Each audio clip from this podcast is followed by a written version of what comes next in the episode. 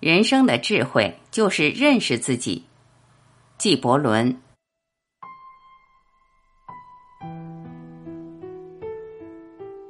一个雨夜，塞姆坐在书房的书架前，开始翻阅起旧书。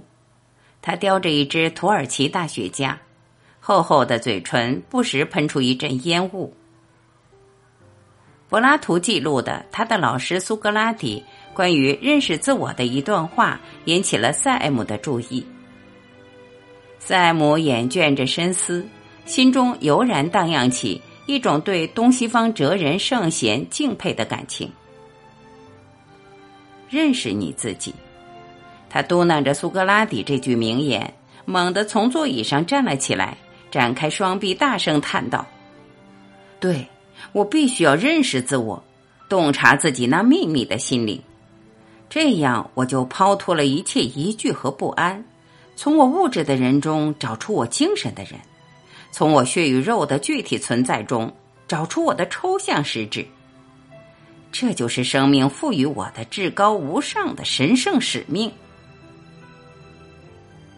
塞姆像害了场热病，眼中闪烁着酷爱认识自我的狂热光芒。他踱到林屋。像一座塑像一样伫立在穿衣镜前，凝视着镜子里诡异般可怕的自我，并默默的估量着自己的头型、面庞、躯干和四肢。塞姆的这种塑像神态持续了半小时，空灵飘渺的认识自我，仿佛给他灌注了一套足以揭示自我灵魂秘密的奇异、升华了的思想，并使他心里充满了理性之光。他平静的启动双唇，自言自语的说：“嗯，从身材上看，我是矮小的，但拿破仑、维克多·雨果两位不也是这般吗？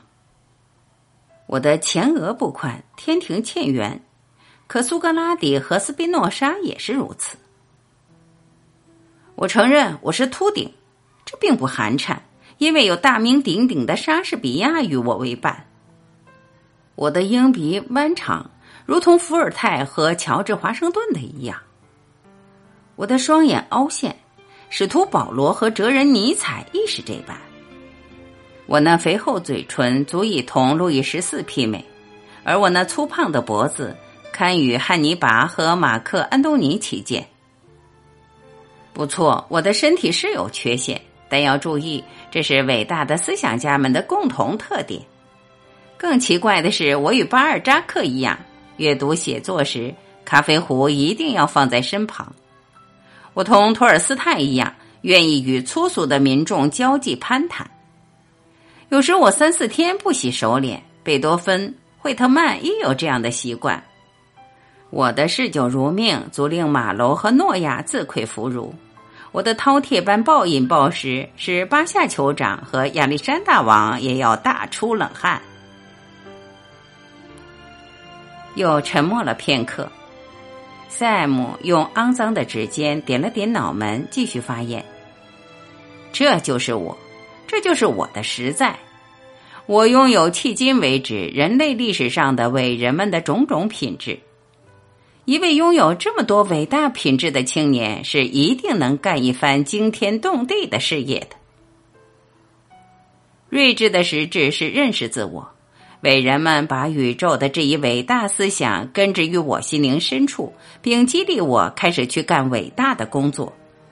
从诺亚到苏格拉底，从薄伽丘到雪莱，我伴随着伟人们一起度过了历史的风风雨雨。我不知道我会以什么样的伟大行动开始，不过一个兼备在白昼的劳作和夜晚的梦幻中所形成的神秘自我和真正本性的人。无疑是可以开创伟业的。是的，我已经认识了自己，而神灵也已洞见了我。啊，我的灵魂万岁，自我万岁！愿天长地久，诸事如愿。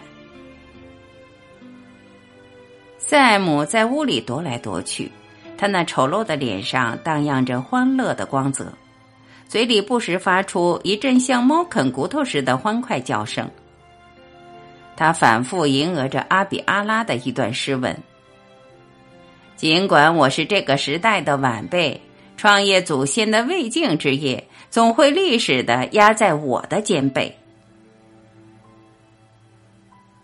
过了一会儿，我们的这位赛姆穿着他那肮脏的衣服，倒卧在乱七八糟的床上，进入了鼾声如雷的梦乡。